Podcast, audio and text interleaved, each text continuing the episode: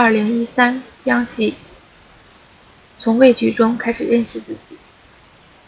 多少次被繁杂玄巧的运算所击溃，多少回在卷帙浩繁的完形阅读面前手足无措，多少年在晦涩的文字和艰深的思想前汗颜无地。我曾经的确畏惧触摸这些知识的高峰，它们布满冰霜与棱角，永远让人感到遥不可及。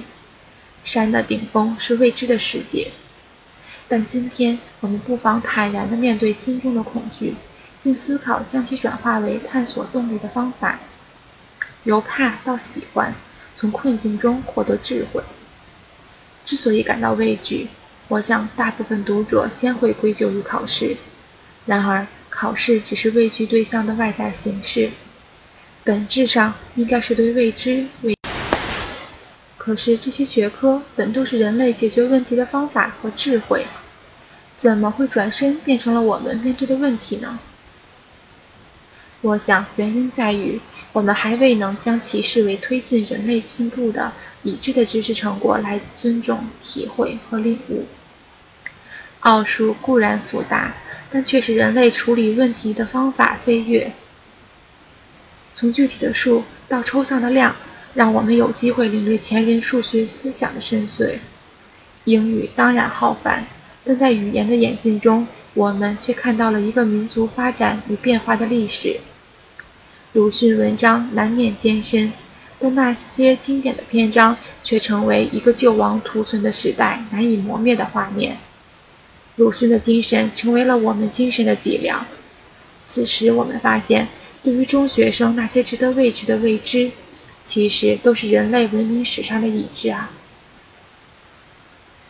古希腊的神庙中刻着这样的字句：“人啊，认识你自己。”索福克勒斯的作品和《蒂普斯王》早就向我们揭示一个道理：人生的很多困难不是来自对外在世界的未知，而是无法认识自己。这些艰深的知识可以让我们看到先人前辈们解决问题的方法。看到人类智慧与能力的发展时，这固然困难，但却能给予我们莫大的成就和震撼。理解和背诵鲁迅先生的文章，曾经是我非常头疼的事情。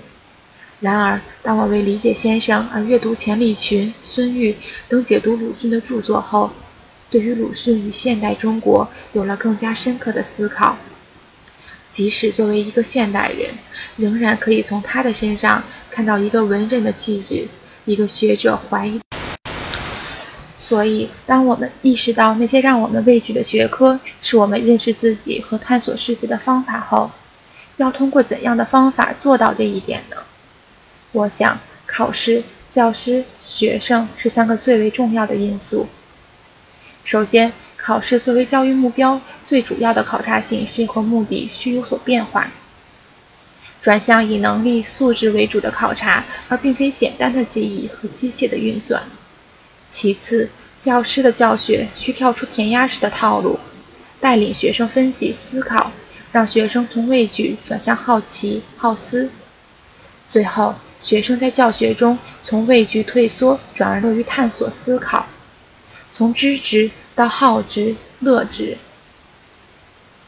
当然，我并不认为三怕完全是，毕竟前人辛勤钻研和创造的成果一定有其艰深的一面。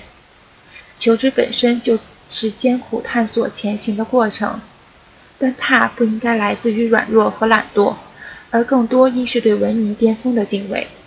正如浮士德中所说，在前进中他会遇到痛苦和幸福。可是他呀，随时随刻都不满足。